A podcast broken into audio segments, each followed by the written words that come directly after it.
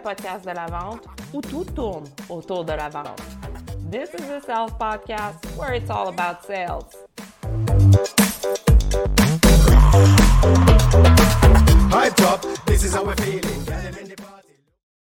Aujourd'hui, on jase de vente avec Nicolas Roy, expert SEO. Salut Nicolas.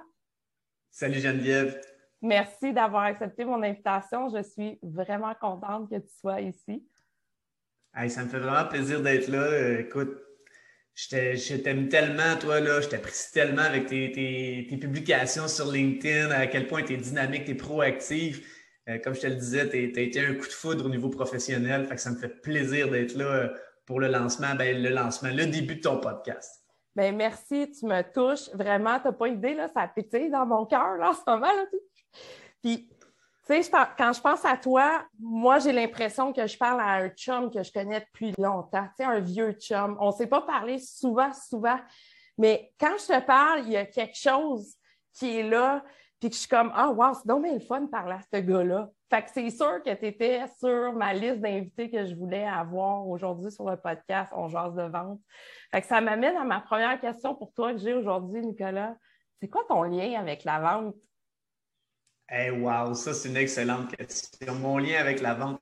La vente a toujours, ben pas toujours, mais fait partie de moi depuis très longtemps.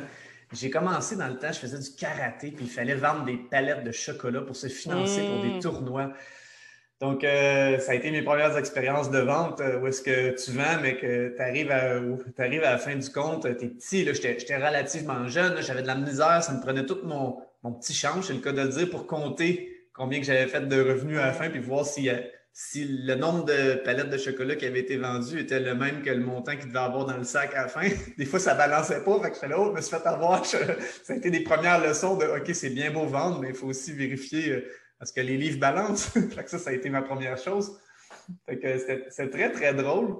Puis après ça, bon, la vente, c'est un petit peu estompé là, parce que bon, euh, je suis allé à l'école jusqu'à temps que je termine mes études puis que je me lance en affaires. Mmh. Ça fait combien de ben, temps que tu es en affaires déjà?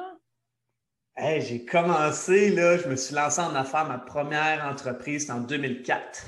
Quand même, là, ça fait longtemps. Puis c'est mhm. l'histoire de, de, vendre du, chocolat, c'est typique des activités sportives. on a tout fait ça, je pense, de voir vendre quelque chose. Je sais que pour moi, jeune enfant, c'était tout un défi d'aller cogner aux portes parce que, en vrai, je suis une introvertie qui s'est développé en extraverti au fil du temps, étant adulte, puis en travaillant dans les ventes, bien évidemment.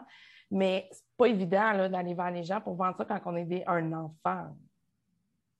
L'avantage que j'avais, c'est qu'on était une gang de petits-enfants qui, qui faisaient le tour du voisinage. Fait qu'on on faisait comme un raid. on était comme des abeilles, on passait. Fait que c'était comme, OK, le, voisinage, je savais, fallait juste faire attention de ne pas passer deux fois à la même maison. Là.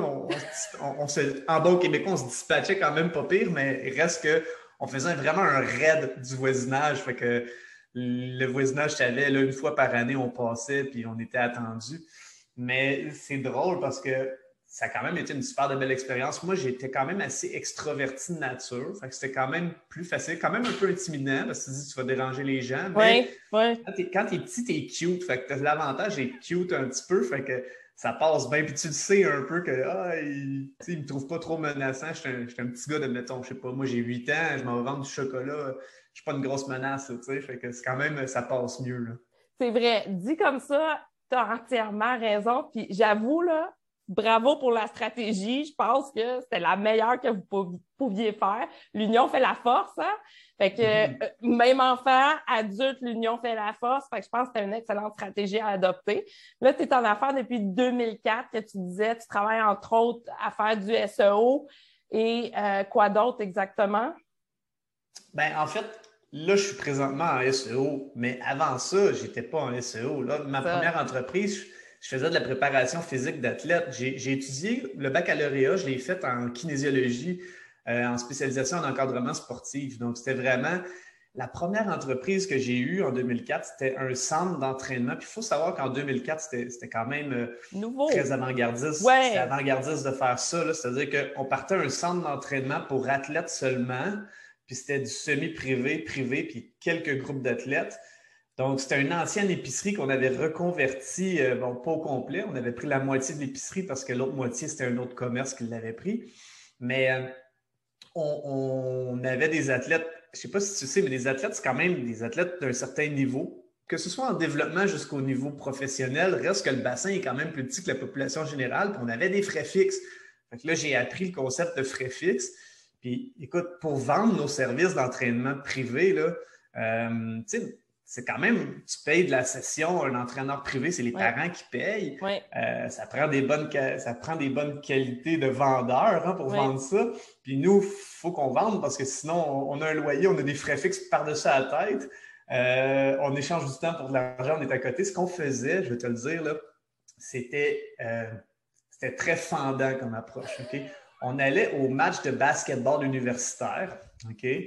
Puis, mon partenaire et moi, à l'époque, on venait d'un domaine de, On venait de l'athlétisme, du domaine de l'athlétisme. On faisait du sprint tous les deux. Donc, on était quand même très explosifs. On était deux sprinteurs, deux gars extrêmement explosifs de nature. Fait que le momentum, vous autres, vous connaissiez ça. Être vraiment saisir le train, là, quand le train passe, là, go, on y va. Vous autres, c'était ancré. Hein? On était deux fonceurs, on sortait des blocs de départ. Mais là, on arrivait au. nous autres, notre, notre but, c'est d'aller chercher des clients de niveau universitaire. On n'était pas connus, on sortait de l'université. Qu'est-ce qu'on fait? On va au match de basket, soit collégial, soit universitaire. On s'assoit, on regarde les gars jouer. Les gars, à la demi, qu'est-ce qui arrive? À la demi, il arrive que, bon, là, ça se fait plus maintenant, ça, mais ça se faisait dans le temps c'est que euh, le monde pouvait aller sur le court, aller jouer au, basket pendant que eh? les joueurs se reposaient ou faisaient. Donc, moi, moi et mon ancien partenaire, on prenait le ballon, on, chauffé un peu pendant que les autres, on se préparait que le demi arrivait. On, faisait des dunks de fou, on sautait, on arrachait. sais, là, on, faisait un, show de show-off. La foule était avec nous. Là. les autres, c'est qui ces deux gars-là? nous autres, on est des ben entraîneurs. si vous voulez avoir de la détente verticale, si vous voulez de la détente verticale puis sauter haut, avoir un bon vertical, venez faire affaire avec nous. On donnait nos cartes d'affaires, on sortait de là, on avait plein de contrats. Mais c'était tellement show-off, là, puis c'était comme on commençait des fois, le monde, c'était rendu qu'on commençait déjà à faire euh, un entraînement sur place. On aidait les jeunes, tout ça, sauter plus haut. C'était comme, c'est qui ces deux malades-là? Mais ça, c'était notre première, ma première expérience de vente entrepreneuriale. Mais c'est excellent comme stratégie. C'est un peu la technique du Costco. On va te faire goûter à ce qu'on veut, veut te vendre avant que tu l'achètes. Fait que tu as fait une démo de tes capacités, de, de, de toi, finalement, de quitter puis je pense que c'est une excellente façon de faire. oui, tu as dit qu'on était fendant, mais bon, ça peut marcher. Tu en as pris qui. en as motivé certains. Il y a, d'autres personnes qui étaient peut-être jaloux de vous autres, de votre talent, mais secrètement, ils voulaient faire affaire avec vous autres, puis peut-être qu'ils ont fini par faire affaire avec vous autres quand même. Mais j'avoue que en 2004, c'était vraiment nouveau comme concept. Il n'y avait pas beaucoup de gens qui s'intéressaient à ce genre de service-là c'est drôle, la coïncidence ou la synchronicité, parce que moi, en 2004, j'ai fait affaire avec un coach exactement comme toi. Hmm. Exactement comme toi. Un coach sportif qui est venu me changer mon mindset, mon corps, qui est venu m'aider à tous les niveaux. Fait que je te laisse continuer dans ton histoire. après ces démos-là, j'imagine qu'il y a du monde qui sont venus vous voir, qui sont venus vous dire hey, moi, je suis intéressé. Hey, les gars, c'est quoi vous faites? Comment ça s'est passé exactement? Exactement. Donc euh, là, bon, notre canal de vente s'est amélioré un peu, si on peut dire, notre tunnel de vente, c'est-à-dire qu'à un moment donné, on savait bien que, bon, euh, on était jeunes, on faisait ça, mais là, c'était pas, euh, en termes de, comme on dit, scaler ou mettre ça à l'échelle, ben, c'était plus ou, moins, plus ou moins intéressant. Donc, il a fallu qu'on qu'on s'y prenne autrement. Mais par la suite, la plus grosse source, ça a été le bouche à oreille. Hein, le bouche à oreille, le référencement, puis d'avoir même une stratégie euh, une fois que tu as vendu une personne, c'est beaucoup plus facile quand c'est quelqu'un d'autre qui t'endosse, quand il y a un, third party ou un, tiers autre qui t'endosse. Donc, euh, c'était quasiment euh, un système d'endossement où est-ce que, parle de nous. Puis notre meilleure carte d'affaires, c'est que nos, athlètes performaient tellement bien physiquement sur le terrain que les autres voulaient savoir c'était quoi. Puis le défi qu'on avait, c'est qu'on avait des athlètes qui ne voulaient pas donner leur secret parce qu'ils se débarquaient des autres. Ouais. là, ça nous prenait des incitatifs. Ça nous prenait des incitatifs parce qu'ils ne veulent pas que les autres connaissent leurs secrets. Fait que ça, c'était un défi qu'on avait euh, dans le monde athlétique de dire Hey, là, on, veut qu'il parle de nous à, ses chums, mais lui, il ne veut pas parler de ses chums parce qu'il se démarque avec ça. Fait qu'il y avait tout cet aspect-là. Puis c'est compréhensible en même temps. C'est un peu comme euh, les femmes quand ils disent c'est quoi ton secret de beauté ou peu importe, là, ton, secret pour rester euh, si jeune, ben, les femmes souvent ils veulent pas le dire c'est quoi? Fait que c'est l'équivalent masculin en sport, en performance. Euh, j'imagine que vous avez dû vous creuser la tête là-dessus pour savoir comment contourner ça ou vous avez en fait, euh, un moment donné, ça venait que c'était le secret le moins bien gardé. Là. même si les gens voulaient le garder, un moment donné, nous autres, on allait les voir à leur game et on disait hey, c'est bon, c'est nous autres qui l'entraînent. Fait que c'était comme on était, on était aussi des cheerleaders d'un autre côté. Fait que c'était comme c'était plus euh, même s'ils voulaient le cacher, nous autres, on allait puis c'est comme si on, on, on, le, on le stoulait Oui, c'est ça, c'est ça, tu le vendais, mais c'est bien correct. Tu étais là pour faire de l'argent, tu étais entrepreneur. Là. Fait que tu pouvais pas rester, passer ça sous silence. Là. Exactement, exactement. Puis, euh, bon, par la suite, bon, nos méthodes de, vente se sont raffinées. Là. Évidemment, on s'est mis à faire de la formation continue, on s'est joint à des fédérations sportives, euh, à des organisations. Donc, euh, ça s'est peaufiné. Mais tu sais, je parle vraiment, quand tu m'as parlé de mon lien avec la vente, je me suis rappelé de ces histoires-là où que c'était, c'était, vraiment spécial. Tu sais, c'était, un mode de survie. On avait des frais fixes extrêmement élevés. Donc, il fallait, c'était do or die. On faisait ça, même si on avait l'air de d'être extrêmement imbu de nous-mêmes. C'était mm. ça où l'entreprise, l'entrepreneuriat, notre, notre voyage entrepreneurial s'arrêtait là, sinon. Mais tu sais, tu dis être imbu de nous-mêmes. Il y en a qui vont jusqu'à dire que tu as besoin d'être un petit peu imbu de toi-même pour être dans la vente, mais tu as besoin d'un mindset de faire. Tu as besoin mm-hmm. vraiment d'avoir une game mentale qui est à un certain niveau parce que sinon, tu vas te faire manger tout rond tu vas mhm. être découragé, tu vas vouloir arrêter. Un peu comme le sportif qui s'entraîne, il faut qu'il ait sa game mentale aussi euh, à un niveau très, très élevé, sinon il n'est pas capable d'atteindre les performances qu'il souhaite viser ou qu'il souhaite atteindre. Euh, as fait beaucoup ça de focus. Ouais, ben beaucoup oui. de focus, puis beaucoup de résilience aussi face à ce que les autres peuvent penser ou face à l'adversité ou même à l'échec. Hein, c'est très bien dit, la résilience, on l'oublie souvent, mais c'est ça, face à l'échec, parce que dans le fond, ça reste un échec si tu n'es pas capable de te relever avec la leçon qui est venue avec ça. Si tu changes ton mindset, puis tu dis, bon, OK, j'ai pas réussi tel truc, mais c'est pas grave, j'ai compris telle, telle affaire, puis là, je repars avec un angle différent, c'est plus un échec, pas à mes yeux en tout cas. C'est un apprentissage. Absolument. Absolument, absolument. Puis par la suite, bon, là, là, on a fait ça comme show-off. Après ça, on a commencé à donner de la formation. Après ça, on a fait des ententes avec des, des écoles, des académies, que ce soit baseball, patinage artistique, euh, des clubs d'athlétisme, des. Bon, c'est sûr, on est allé, on est allé quand même assez loin là-dedans, mais où est-ce que quand tu fais des partenariats avec des organisations, bien là, l'aspect vente, on, on surfait beaucoup sur le marketing de ces organisations-là aussi. Donc, c'était à nous ensuite de, de closer, mais le, le le travail de démarchage était beaucoup fait par partenariat avec des mm. partenaires qui étaient plus gros que nous. Donc, euh, on, faisait du surf dans la vague de des gens ou des organisations plutôt qui étaient plus grandes que les nôtres. Puis combien vous étiez? C'était toi puis quelqu'un d'autre ou vous étiez une équipe de plusieurs personnes? En, fait, euh, à travers ma carrière, euh, rendu à un certain niveau, j'étais seul comme propriétaire d'entreprise, puis on était 600 entraîneurs. Ça, ça a été le plus gros que ça a été, c'est 600 entraîneurs. Quand même, là, c'est une équipe, ça, c'est un autre, un autre défi, en tout cas pour moi, avoir une équipe, mm-hmm. gérer des gens. Et ça, c'est peut-être pour mm-hmm. une autre discussion.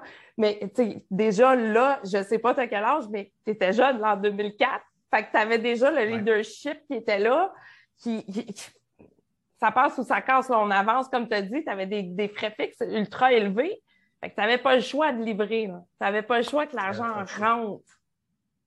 Absolument. C'était vraiment. Euh, écoute, l'analogie que je peux te donner, c'est qu'on était deux lions qui chassaient des gazelles, puis c'était soit eux, soit nous. Là, mais il fallait qu'on sorte de quoi parce que sinon on, mourrait. Là. Fait que, tu sais, c'est vrai que si je revoyais ça aujourd'hui, je faisais juste y penser, puis j'étais comme, oh my God, l'humilité n'était pas là, là mais il, fallait qu'on soit comme ça là, dans, dans ce moment-là. Après ça, bon, t'attires des athlètes qui ont peut-être des, des humilités comme ça, ça peut amener, tu sais, un moment donné, tu as, une énergie, tu as ta vibration, tu attires la même vibration, mais quand tu t'envoies cette énergie-là dans l'univers, tu attires ça, ça peut créer des conflits athlète-entraîneur par la suite. Donc, on a changé notre approche, puis on a changé aussi notre manière de faire nos ventes, puis notre marketing.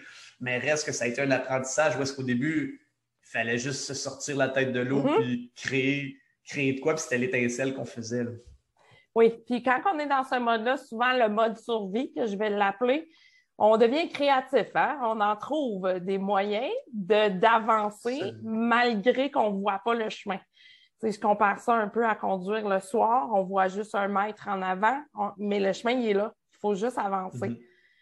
Puis, euh, ben, c'est pas toujours facile de se convaincre de continuer d'avancer. Fait que bravo à toi d'avoir passé par là. Je suis sûre qu'aujourd'hui, tu lis certaines choses que tu as appris de cette aventure-là, j'imagine.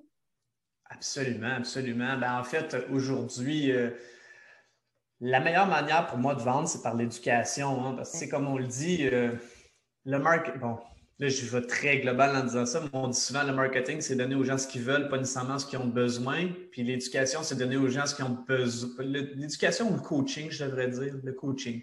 Le coaching, c'est donner aux gens ce qu'ils ont besoin, pas nécessairement ce qu'ils veulent, parce que c'est ce qu'ils ont besoin. des fois, on aime faire ça dans quoi qu'on est bon, mais c'est peut-être ça qu'on a le plus de besoin si on veut s'améliorer. Puis le, le, pont entre ce que les gens veulent puis ce qu'ils ont besoin, c'est l'éducation pour créer leurs attentes. Donc, si on éduque les gens à vouloir quelque chose qu'ils avant ne voulaient pas, ben là, on peut leur livrer après parce qu'on sait qu'on on peut leur livrer, mais pour ça, il faut les éduquer. Donc, la meilleure vente reste l'éducation parce que justement, on crée des attentes aux gens. Donc, euh, c'est pour ça que moi, par la suite, ça a toujours été mon modèle de prédilection, autant en entraînement que par la suite, quand je suis arrivé dans le monde du marketing web en SEO, c'était d'éduquer la clientèle pour que leurs attentes soient celles qui sont les bonnes. Parce que si on, fait juste leur livrer leurs attentes sans qu'on les ait préparées ou qu'on ait géré leurs attentes, bien souvent, on ne s'en va pas dans la bonne direction. Est-ce que le but, c'est de plaire aux clients sans façonner ses attentes ou c'est de façonner ses attentes? Moi, je pense qu'il faut façonner ses attentes pour que ses attentes soient les bonnes. Tu Je suis 100% d'accord avec toi, puis ça commence au début, dès le départ, dès les premières discussions, d'être capable de, un, cerner c'est quoi ses attentes, deux, être capable de voir est-ce qu'elles sont réalistes ou pas pour que tu puisses ensuite, en tout cas, je parle pour moi, pour que je puisse ensuite diriger vers euh, la, la, bonne destination. Tu sais. Est-ce que tu as déjà eu des cours de vente, Nicolas? As-tu déjà pris ça? Des cours de vente, pas comme tel. J'ai suivi des cours de, des cours de formation, communication, comme euh, Dale Carnegie, How to Win Friends and Influence People. Ça, j'ai fait ces formations-là. Euh, j'ai quand même étudié, bon, là, c'est un peu drôle de dire ça parce que c'est peut-être pas le modèle le plus éthique, mais reste que ça fonctionne très, très bien. C'est le Loup de Wall Street. Euh, Jordan Belfort, son matériel avec le straight line, ça, je l'ai étudié. Euh, oui, je l'ai étudié, mais je n'ai pas eu un cours avec un professeur devant moi. Je suis quelqu'un de très autodidacte de nature. Donc, euh, oui, j'ai étudié straight line. mais hormis ça, la vente, c'est venu plus. je suis quelqu'un qui a quand même toujours aimé faire des exposés oraux puis parler. Donc, par essai-erreur, beaucoup. J'ai lu des livres sur la vente beaucoup aussi, ça m'a aidé. Ben, le livre que tu as cité, le, cours que tu as cité de Dale Carnegie, je pense que tu affectionnes particulièrement le livre, puis avec raison. C'est un excellent livre, non seulement pour la vente, mais pour tout être humain, selon moi. Mm-hmm. Les principes qui sont véhiculés dans ce livre-là, c'est intemporel, puis c'est à la base de l'humanité. on parle beaucoup en vente aujourd'hui du H2H, human to human. Mm-hmm. Ce livre-là, c'est de ça qu'il parle, human to human. je pense que ce livre-là, How to Win Friends and Influence People, ou comment, comment, comment influencer les gens et se faire des amis en français, euh, de Dale Carnegie, ça devrait être une lecture obligatoire à l'école, selon moi. Je pense que tout le monde devrait lire ça.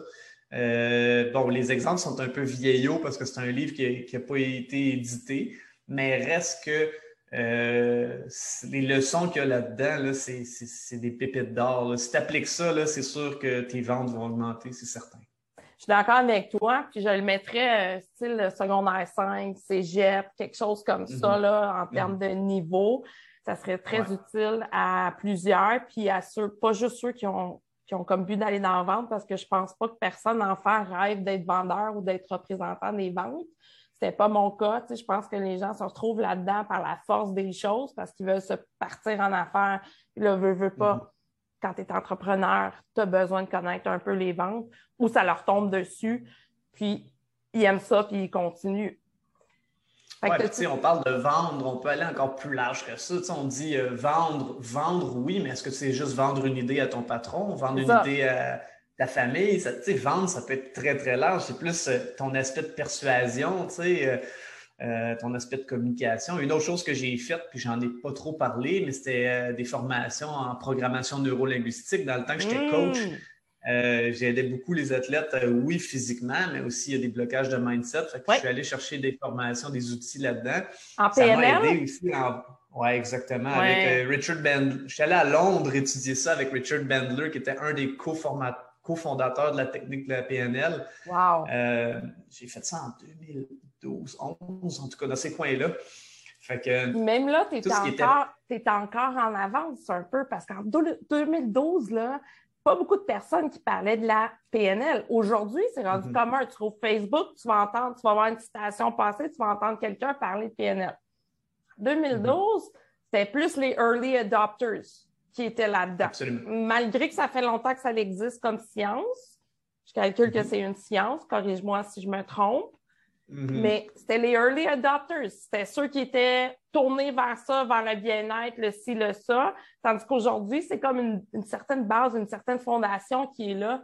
Puis les gens sont, sont plus comme c'est quoi ça de la PNL? La majorité des gens le savent aujourd'hui.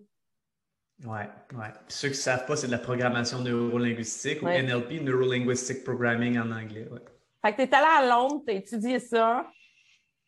J'avais lu des livres avant parce que c'est un périple qui, était, qui était quand même un bon investissement. Donc, j'ai lu des livres de Bandler avant. Puis, euh, c'était vraiment sur euh, la persuasion, mais aussi comment, euh, comment les gens se représentent le monde. Hein. On utilise nos cinq sens, puis on prend nos, cinq sens pour faire des décisions. En fait, mettons que je, donne un exemple. Je, je veux te vendre une voiture parce que j'ai lu ton périple sur ton achat de voiture, ce qui m'a fait très rire d'ailleurs. Mais tu sais, si j'étais un, Bon, si j'étais un vendeur de voitures avec toi, probablement que j'aurais été terrifié un peu, moi aussi. Non, c'est des farces.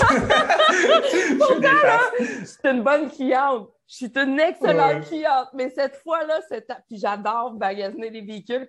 Contrairement à bien des femmes, j'aime pas magasiner les vêtements. Je déteste. Je trouve ça long, je trouve ça pénible. Mais magasiner des autos, c'est tellement le fun. Je recommencerai n'importe quand. Mais cette fois-là, ça a été quelque chose. C'est pour ça que j'en parlais sur mes réseaux sociaux.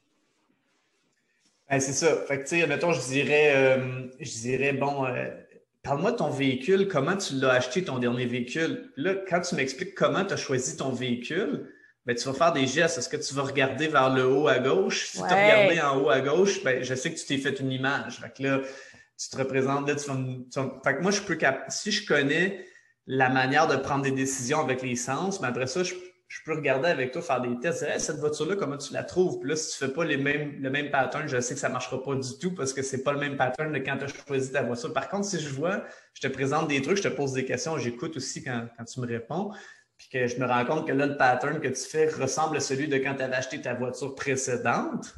Parce que je t'ai posé des questions avant, puis je t'ai étudié, j'ai observé ce que tu as fait quand tu m'as décrit l'achat de mm-hmm. ta, voiture précédente. Là, je sais qu'on est sur un bon. Euh, une bonne piste. Sur une, bonne, sur une bonne voie, sur une bonne piste. Évidemment, il y a plus que ça, mais tu sais, un bon début. Là. Puis moi, il y a une chose qui me faisait, qui m'a fait rire, ça, je raconte une anecdote, mais c'est parce que Bandler lui-même en vendait des voitures, fait que ça me fait rire quand on parle de ça. Puis il disait, lui, ce qu'il faisait, là, pour être sûr d'éviter, puis c'était le vendeur qui avait le moins de retours ou quoi que ce soit d'annulation de, de, contrat, c'est qu'avant même de signer le contrat, là, il prenait le contrat devant la personne, puis il faisait semblant de le déchirer, il faisait le bruit. La personne, qu'est-ce que tu fais? Je pense que tu n'es pas prêt ou tu n'es pas prêt. Là, la personne, euh, pour éviter le, le, buyer's remorse, le remords de l'acheteur, la personne était tellement certaine d'elle quand elle signait, elle était là. OK, qu'il n'y avait jamais, jamais de remboursement. Ça, c'est quelque chose qui m'avait marqué là, de quand il racontait ces histoires-là. Tellement, puis ça, je me l'ai fait apprendre. J'en ai vendu des, des autos, puis je, me l'ai fait apprendre comme technique, ça. Puis dans d'autres travails aussi, où est-ce qu'on me disait, utilise la vente négative. Puis la vente négative, c'est ça, c'est pas prête. C'est tu dis non, je veux pas de vente, puis tu attends de voir ce que le client il va te dire. Ça peut sembler une forme de manipulation, mais des fois, je pense que c'est nécessaire comme intervention selon ce qui t'est dit. C'est quand tu vois que le client s'en va pas nécessairement euh, dans la bonne voie, faut que tu mettes un stop à ça. Fait que tu as appris le PNL. ici, il est sur la, la, clôture on the fence, comme on dit sur la ligne, puis tu dis, ah, je vais le perdre. Ben, c'est aussi le, faux mot, là, le fameux fear of missing out. Là, la peur de la perte, c'est très puissant. Hein. C'est dans l'être humain est fait pour survivre, puis si tu lui envoies, si tu, tu lui fais la peur de perdre quelque chose, ouh, là, ça, ça, fait un ancrage sur quelque chose de fort. Là. Totalement. Tu as resté combien de temps à Londres comme ça pour étudier ça? C'est un cours qui s'étalait sur, sur des semaines, des mois? C'était seulement une semaine. C'était extrêmement intensif. Puis euh, Écoute, moi, j'avais lu tous mes livres avant, fait que c'est comme, j'étais arrivé là-bas, je, bouffais tout. Ça allait plus être plus long, mais moi, je l'ai fait en une semaine. Il y en avait qui faisaient plus longtemps, mais j'avais tout lu, puis ça coûtait cher le périple là-bas. Donc, euh, moi, j'ai fait le plus vite que je pouvais. Mais je me rappelle aussi que Bendler faisait euh, quelque chose de particulier dans ses cours, c'est qu'il hypnotisait les gens pour que ça rentre plus vite aussi. Pour vrai? Il mettait sous hypnose. Ah ouais. Moi, je regarde mon cahier, j'ai aucune. Vous le saviez, là. il vous, vous, le disait. Ils ont fait un disclaimer pour dire on va vous hypnotiser. Oui, puis il disait aussi euh, Ah, vous ne vous prendrez pas de notes, vous prendrez pas de notes. Moi, je, moi, je vais en prendre des notes. J'ai payé pour venir ici. Je regarde mon cahier, il y a trois pages de notes sur une semaine. Je suis comme Ouais, j'ai pas été un gros preneur de notes. Non, j'étais comme en hypnose. Mais ça, c'est fort. Ça, c'est la première fois que j'entends ça, puis je suis vraiment curieuse de voir les résultats de l'apprentissage de ça parce que c'est pas tout le monde qui est hypnotisable ça, implique que tous les étudiants dans la classe réagissent bien à l'hypnose? En fait, c'est pas tout le monde qui est hypnotisable, c'est plus c'est pas tout le monde qui est hypnotisable de la même façon. Je pense que tout le monde peut être hypnotisé, c'est juste que c'est pas tout le monde qui va prendre les mêmes techniques. si, le, si la personne utilise plusieurs manières de le faire, ben, il y a plusieurs, il va déclencher une certaine portion de la, des gens avec celle-là, une certaine portion des gens avec celle-là.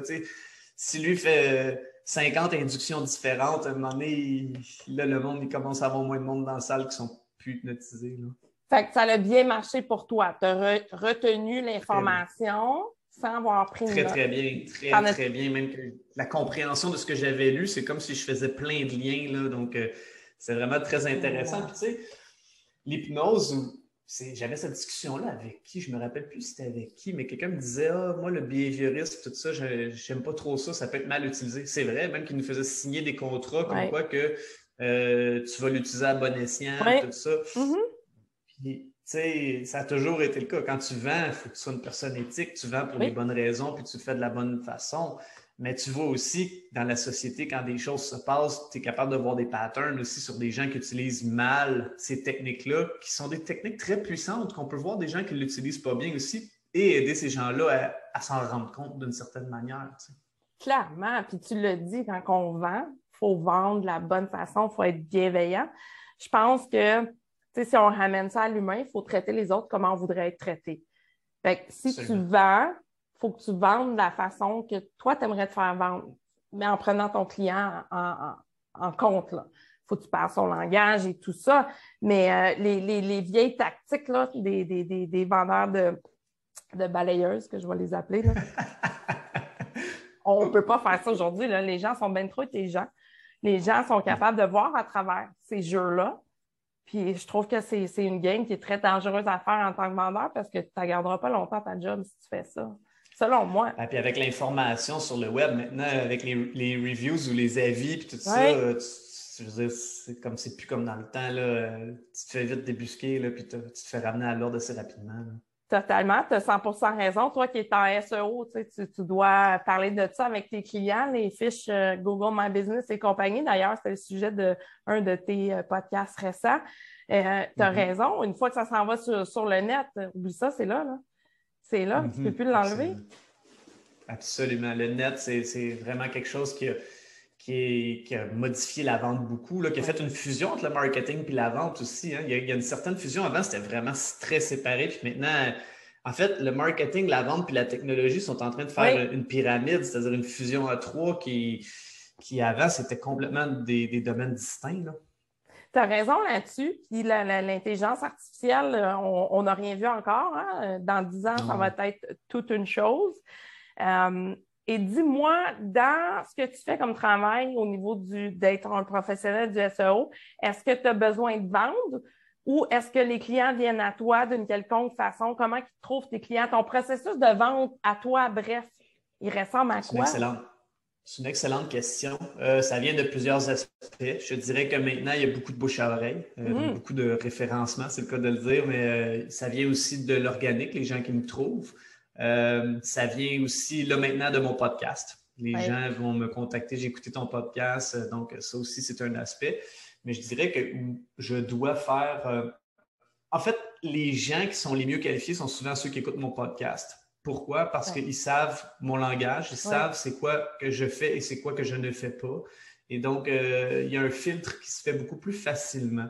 Euh, ceci étant dit, il y a certaines personnes qui vont entendre parler de moi d'une autre manière, puis je vais quand même devoir euh, m'assurer qu'ils sont bien qualifiés pour que leurs attentes sont les bonnes avec une certaine éducation au téléphone ou sur Zoom, avoir une conversation avec eux pour voir c'est quoi leurs attentes, puis c'est quoi qu'ils pensent que je fais exactement pour m'assurer que c'est vraiment ça, parce, pour qu'on se comprenne, puis que la gestion des attentes soit les bonnes. Parce que souvent, pour euh, un entrepreneur, un propriétaire d'entreprise ou un directeur marketing, euh, le SEO ou le marketing numérique, tout ça, ça peut être euh, pas pour tout le monde, je vais éviter de généraliser, mais des fois, ça peut être flou, les barrières ou les perceptions de la tâche. Donc, tu sais, il faut quand même dans notre vente, en tout cas, moi, je parle pour moi en référencement naturel, il faut quand même que je mette les choses au clair à, savoir, oui, c'est quoi le référencement naturel et surtout comment moi, Nicolas Roy, je travaille? Parce qu'un un autre référenceur peut travailler différemment de moi et peut-être qu'il a vécu une expérience avec un autre référenceur, puis moi, je travaille différemment. Donc, euh,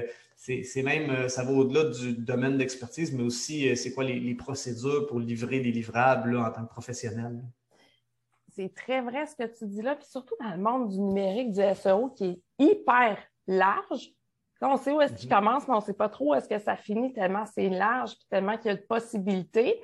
Quelqu'un qui connaît un peu moins ça, donc un de tes prospects, parce qu'il t'engage, parce que c'est toi qui as l'expertise, bien lui, il ne sait pas. Là. il, faut qu'il t'adopte toi parce qu'il ne mhm. connaît pas ça ça se peut qu'il y ait eu une mauvaise expérience avec quelqu'un d'autre avant ou avec une agence, ce qui est très fréquent, je pense, dans ton mhm. domaine. Moi, je le vois dans, mon domaine à moi où les gens me disent Ah, j'ai acheté, euh, j'ai fait affaire avec une firme de euh, lead generation. Le terme français m'échappe en ce moment, génération de lead. Très mhm. difficile à, retenir. Hein. mais ça, c'est moi, je parle mon français des fois.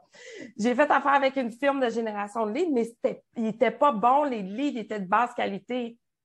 OK, mais il y a peut-être de très bonnes raisons en arrière de ça, selon moi. C'est peut-être pas 100% de la faute de la firme marketing qui a mal, fait son travail. Des fois, le marché est tellement complexe que c'est très difficile. Il faut que tu fasses des essais et erreurs avant de tomber pile dans le mille. Et toi, du côté SEO, bien, surtout que c'est du travail sur du long terme, c'est pas quelque chose que tu fais mm-hmm. juste une fois pour en terminer. Bien, ton client doit absolument te faire confiance et vraiment t'acheter toi. Fait ton podcast, comme tu parlais tantôt, il fait ce job-là. On a l'impression de te connaître avant de te contacter. Exactement le fameux no like and trust là, qui est super important, là, nous connaître, nous faire euh, no like and trust, nous connaître, nous aimer et nous faire confiance. Ben, euh, le podcast joue beaucoup là-dessus, mais il y a aussi l'aspect euh, quand j'ai des quand j'ai ma clientèle.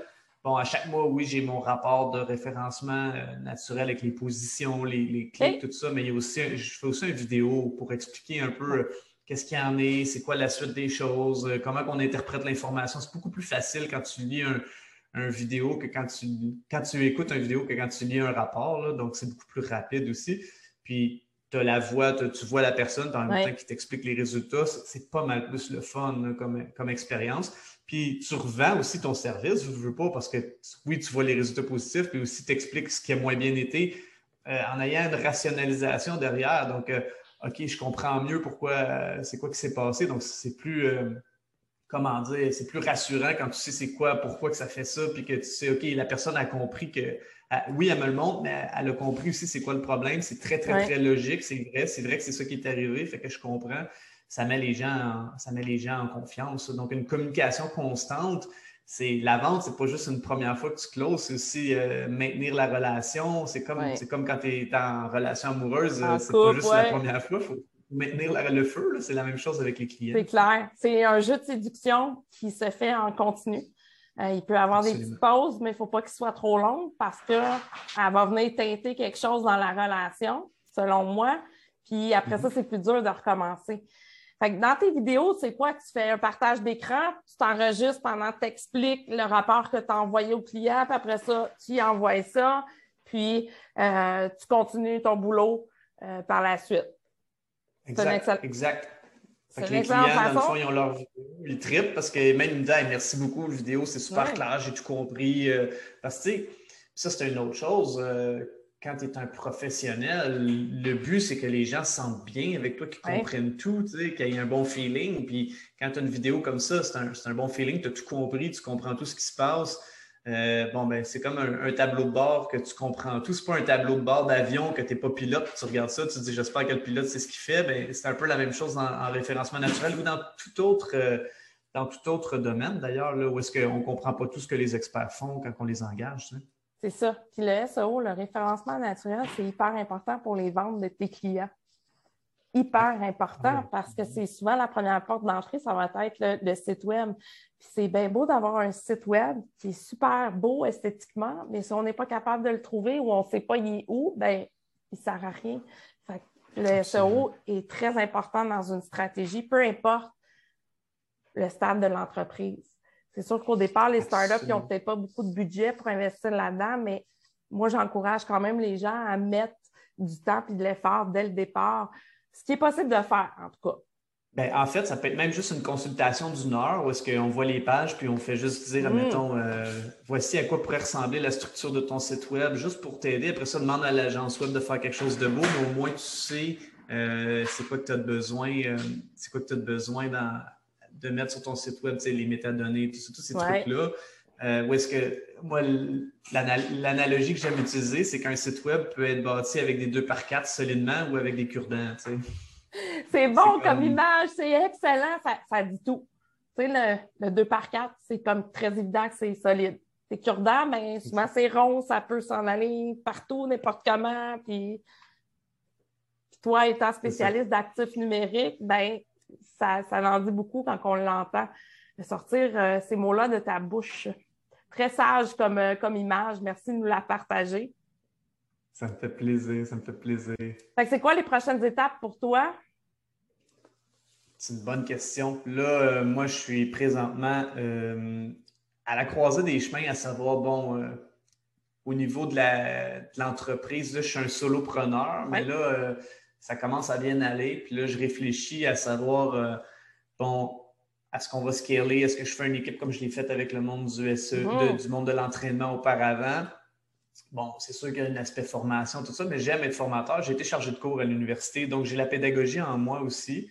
Euh, je réfléchis à ça. Bon, c'est sûr que c'est là en ce moment, c'est pour ça que je te dis, j'étais à la croisée des chemins. Mm-hmm. C'est certain que le référencement naturel, présentement, il y a vraiment des, super de belles choses qui arrivent. Puis l'évolution de la technologie, ça fait ça fait en sorte que euh, le SEO, c'est une guerre c'est une guerre technologique avec Google. Hein. On est des espions, on essaie d'espionner Google, tout ça. Puis là, on, peut avoir des outils vraiment plus performants. Fait que, est-ce que ça va être un, euh, est-ce que ça va être un, une croissance par la technologie, par une équipe, par un mélange des deux? Euh, est-ce que moi, je vais pouvoir euh, émerger, c'est-à-dire si j'ai une équipe, je peux peut-être faire un peu plus de formation à large pour démocratiser encore plus le SEO. C'est des choses que je réfléchis présentement. Fait que tu me prends dans un, mode de réflexion qui est assez euh, qui est là, que je suis là-dedans en ce moment à réfléchir à ça. Je suis en train de faire mon nouveau site web, donc euh, ben, à, rédiger mon nouveau site web. Mm-hmm. Donc, ça fait réfléchir énormément quand on fait ça. Oui, tout à fait. Puis une, remise en question, c'est tout le temps bon. Puis ça se peut que tu décides d'aller dans une direction complètement différente ou de continuer ce que tu fais là, puis attendre à la prochaine remise en question. J'adore le SEO. J'adore le SEO parce que c'est euh, c'est le même mindset que mon mindset d'entraîneur. C'est juste que là, Google, c'est le juge, Google, c'est l'arbitre, puis le site web, c'est mon athlète. Je le fais performer avec des facteurs de performance. C'est exactement le même mindset. Puis bon, là, maintenant, il y a d'autres référenceurs. Ils n'ont peut-être pas nécessairement un background athlétique comme le mien, que moi, je me suis occupé des équipes nationales, puis tout. Donc, tu sais, euh, j'ai ça très, très ancré en moi, mais ça reste que c'est des super de bons référenceurs. Mais l'approche athlétique, c'est quelque chose qui, qui, est vraiment en moi, dans mon ADN. Est-ce que c'est duplicable? C'est à voir. Mais puis, je trouve que ça s'applique à la vente aussi. Tu sais, ton analogie, je l'applique à la vente aussi. Euh, quand on fait du développement des affaires, faire ses suivis, faire du cold call, c'est un sport olympique. Là.